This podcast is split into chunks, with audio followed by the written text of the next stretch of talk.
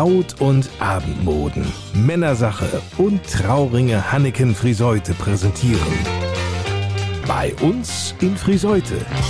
Reden statt Rosten. Der HGV-Podcast mit Lars Kurs. Moin und willkommen. Das Eisenfest bei uns in Friseute steht unmittelbar bevor. Vom 15. bis 17. September ist es wieder soweit.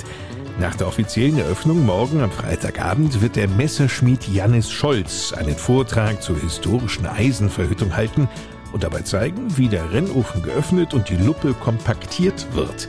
Die Luppe, das ist das, was im Rennofen hergestellt wird. Am Sonnabend startet nachmittags ein Schmiedewettbewerb der Stadt Friseute. Hierfür wurden Schmiede und Metallgestalter eingeladen, im Rahmen des Wettbewerbs handgeschmiedete Pokale für die Gewinner des Musikpreises Local Heroes anzufertigen. Und am Sonntag, den 17. September, wird auf dem Vorplatz der St. Marienkirche ein großes Schmiedezelt aufgebaut, in dem die Johannesburg Surwold Mitmachaktionen anbietet. Außerdem zeigen die Schmiede Volker Prive, Hermann Mayer und Rolf Schaar in den Straßen ihre Schmiedekünste. Um 15 Uhr soll eine Eisenverhüttung des Messerschmieds Jannis Scholz stattfinden. Das sind jetzt nur einige Programmpunkte, wie sie auf der Homepage der Stadt nachzulesen sind. Das Eisenfest, es ist das zwölfte, hat im Vergleich zur Geschichte der Eisengewinnung bei uns in Friseute und der hiesigen Schmiedeindustrie ja nur eine kleinere Bedeutung. Der Name Eisenstadt sollte diese Bedeutung in den letzten Jahren für jeden erkennbar unterstreichen dass die Stadt und die Mehrheit des Rates diesen Beinamen Eisenstadt ablegen und durch den Slogan Friseute verbindet ersetzen möchten, das ist ja nur bekannt. In der letzten Ausgabe des HGV-Podcasts bei uns in Friseute hat sich der aus Thüle stammende renommierte Marken- und Patentanwalt Klaus Göken sehr kritisch und aber auch konstruktiv mit dieser Entscheidung auseinandergesetzt. Eine vertane Chance, wie er meint, denn der Begriff Eisenstadt wäre viel mehr als ein Name, ein Alleinstellungsmerkmal und würde zudem ganz viele Ansätze bieten, Friseute noch attraktiver erscheinen zu lassen. Davon ist der HGV auch überzeugt. Über die Bedeutung der Eisengewinnung und des Schmiedehandwerks für Friseute wollen wir daher, passend zum Eisenfest, in dieser Ausgabe sprechen. Und wer könnte da besser als Gesprächspartner passen als ein Schmied hier aus Friseute, der selbstverständlich wieder auf dem Eisenfest dabei sein und dieses mitprägen wird, wie alle anderen Eisenfeste zuvor auch, jedoch in der Programmankündigung der Stadt keinerlei Erwähnung findet. Na, wer könnte das sein?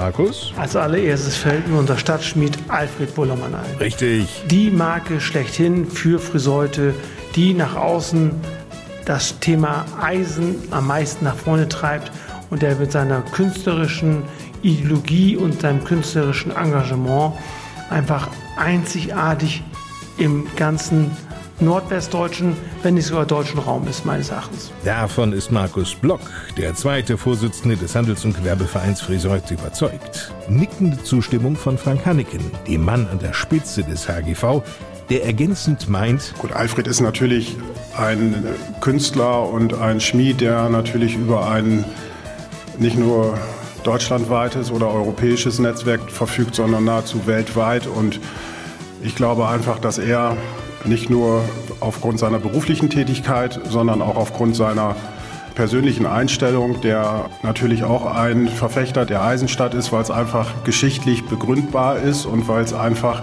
nicht irgendetwas ist, was hier erfunden wurde, weil es einfach nachweisbar ist, dass es hier einfach diese Geschichte in Bezug auf Raseneisenerz, auf Schmiedekultur gegeben hat und das ist natürlich ein Fund, auf das man aufbauen kann und auch sollte. Findet Alfred Bullermann auch. Ja, für mich war, ist und bleibt bis heute die Eisenstadt, weil das eben eigentlich von der Geschichte abhängt. Ne, wir haben hier eine so besondere Geschichte in der Stadt, die auch belegbar ist und die mich natürlich immer irgendwo ein bisschen angespornt hat und schon als, als ganz junger Lehrling im Prinzip schon fasziniert hat.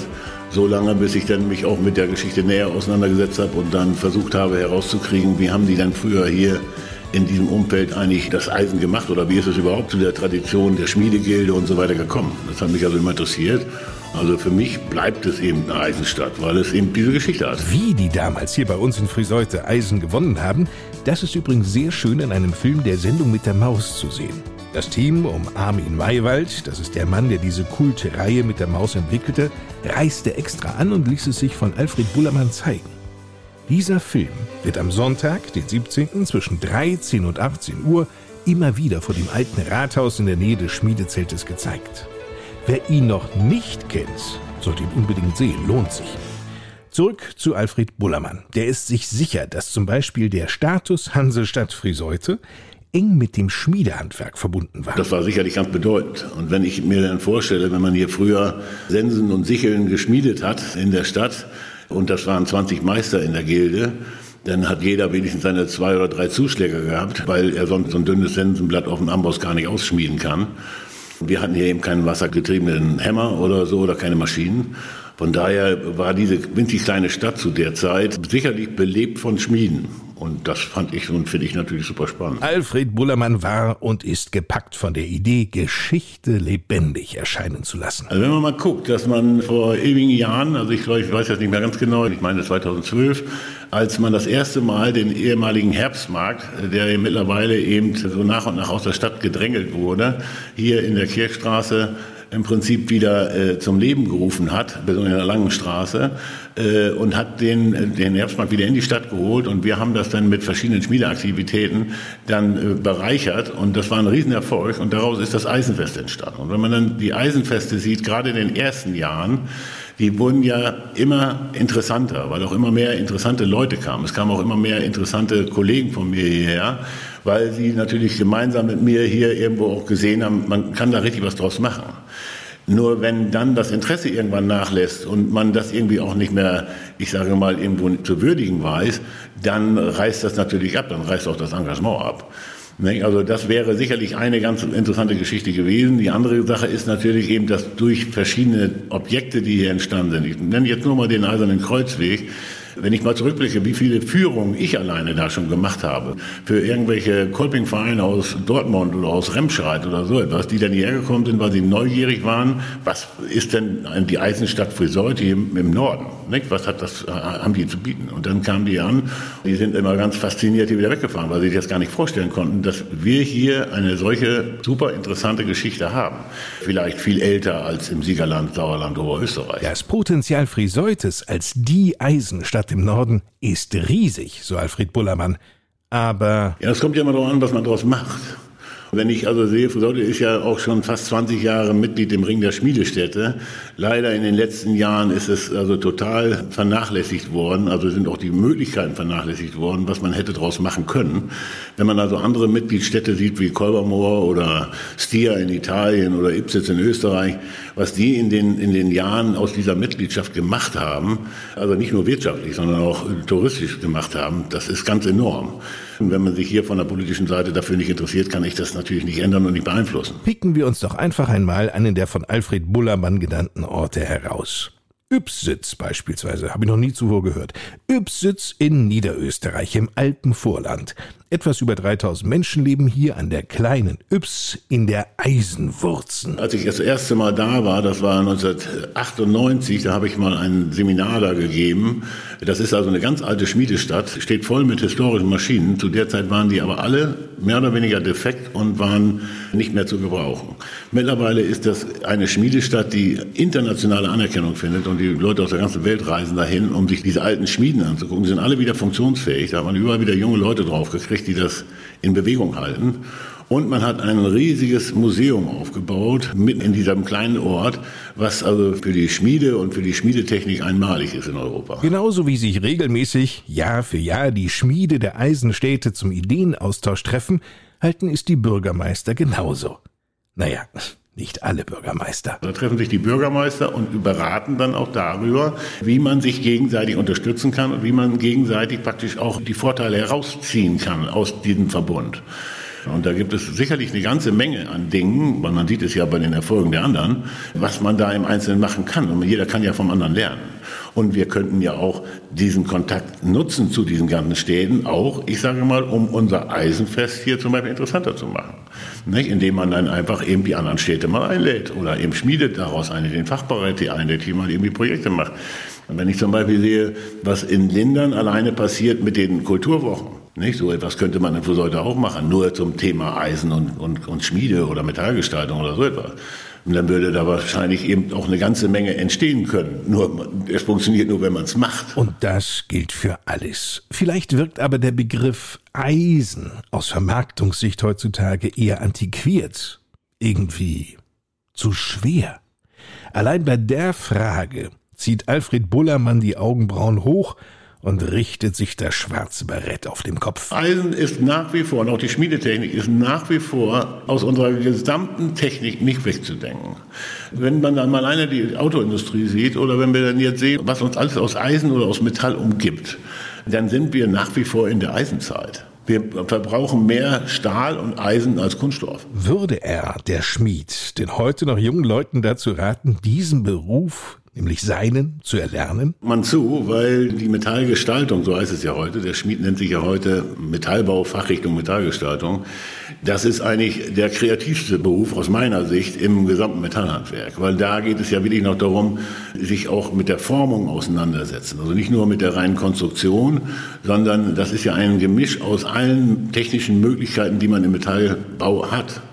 Und wenn dann noch die eigene Kreativität dazu kommt, die ja in unserer gesamten Gesellschaft mehr und mehr vernachlässigt wird, also den, den, den Schwerpunkt auch, was man aus Kreativität alles machen kann, dann ist das für mich also eine unglaublich wichtige Geschichte und würde das jedem jungen Menschen raten, weil das natürlich auch herzerfrischend ist und auch irgendwo immer ein Stück weit eine Bestätigung ist, wenn man etwas selber kreieren darf. Kurz, der Schmied, und ich bleibe jetzt mal bei diesem Namen, ist nicht wegzudenken. Ja, den wird man natürlich schlechter wegkriegen, weil ich glaube eben, das ist ja das Interessante bei diesen kreativen Berufen. Da erwartet man ja von dem, der den kreativen Beruf ausübt, dass er sich auch selbst einbringt und das nicht irgendeiner künstlichen Intelligenz überlässt. Das heißt, du könntest deine Idee nicht einem Computer einspeisen und in eine Maschine wird dann ein Friedensnagel irgendwann schmieden. Das kann sein, dass das möglich ist, dass man das technisch umsetzen kann. Das will ich jetzt nicht unbedingt sagen, aber es wird ja nie dasselbe sein. Es ist ja, hat ja auch immer was mit Emotionen zu tun. Es hat auch immer was mit dem Handwerk zu tun. Also das heißt auch mit dem, mit dem Individuellen. Und ich glaube nicht, dass man das einfach so austauschen kann. Das glaube ich nicht. Mit Emotionen ist natürlich so eine Sache für sich. Wenn du mal einen schlechten Tag hast, wo du sagst, boah, heute habe ich einen Kaffee auf, bevor ich ihn getrunken habe, ja. Gehst du dann überhaupt ran ans Eisen oder sagst du, nee, dann lass ich es mal lieber sein, denn daraus wird nichts, wenn ich schlecht drauf bin? Ganz ehrlich gesagt, ähm, die besten Dinge passieren dann, wenn man wirklich nicht so gut drauf ist. Für mich geht das ja auch darum, wenn man also mal wirklich so einen Tiefpunkt hat und sich dann äh, über irgendwelche Dinge oder vielleicht auch über irgendwelche Leute mal aufregt, dann macht das unheimlich viel Sinn, sich ein dickes Stück Eisen ins Feuer zu legen und das dann so lange zu quälen, bis was Schönes rauskommt. Da kannst du alles rauslassen. Ja, da kann ich alles rauslassen. Besser, als wenn ich mich jetzt nach draußen stelle und aus dem Fenster rausbrülle. So ein bisschen Aggression loswerden kann man natürlich beim Schmieden schon ganz gut. Und ich sag mal eben, für mich ist das eben so, dass viele wirklich interessante Arbeiten, die ich gemacht habe in meinem Leben, die irgendwie einen eher künstlerischen Anspruch haben, die sind meistens auch sehr emotional entstanden. Hätten Sie gedacht, dass Eisen ein solch emotionales Thema sein kann? Selbst wenn die Stadt Friseute künftig nicht mehr den Beinamen Eisenstadt verwendet, sollte dieser dennoch weiter am Leben erhalten werden? Unbedingt. Also ich glaube, man könnte eine ganze Menge machen, nur das geht eben nur zusammen. So als Einzelcamper kann man natürlich ja nicht ganz viel machen. Für mich, wie gesagt, bleibt es sowieso immer eine Eisenstadt, weil mich kann man davon ja nicht mehr trennen, von dieser Geschichte. Die ist, ist einfach mit drin. Und mich fasziniert das nach wie vor. Aber wenn man dann jetzt was anderes machen will, dann muss man das tun. Nicht? Nur ob man dann die gleichen Erfolgsaussichten hat, das ist, kann man ja in Frage stellen. Wie schätzt Alfred Bullermann die Stimmungslage unter den Friseutern ein?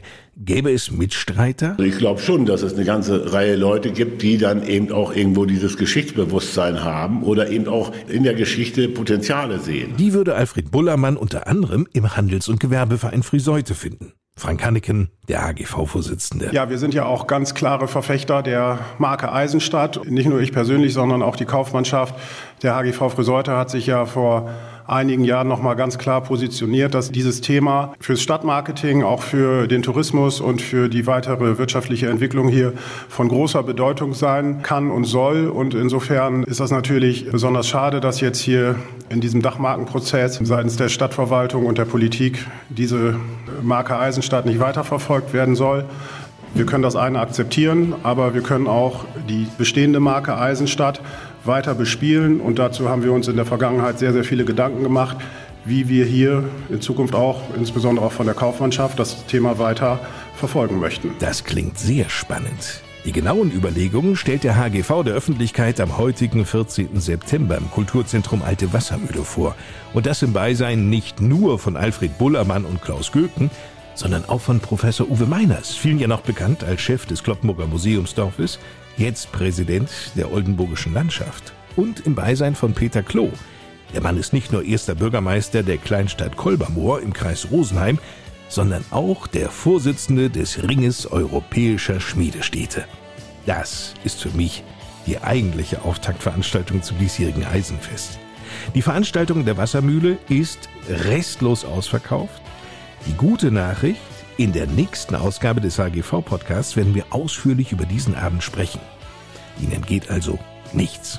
In diesem Sinne, uns allen ein schönes Eisenfest 2023 in der Eisenstadt Friseute und viel Freude auch am Sonntag, den 17. September, denn dann laden wieder viele Friseuter Geschäfte in der Innenstadt zum Bummeln ein.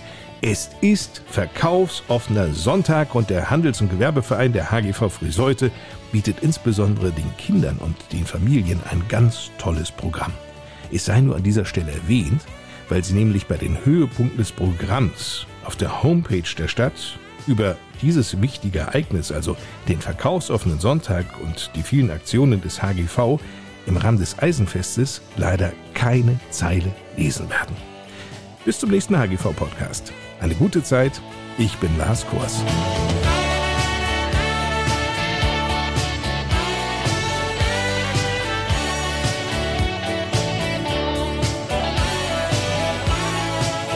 Der HGV-Podcast bei uns in Friseute wurde präsentiert von Braut und Abendboden, Männersache und Trauringe Hanneken Friseute.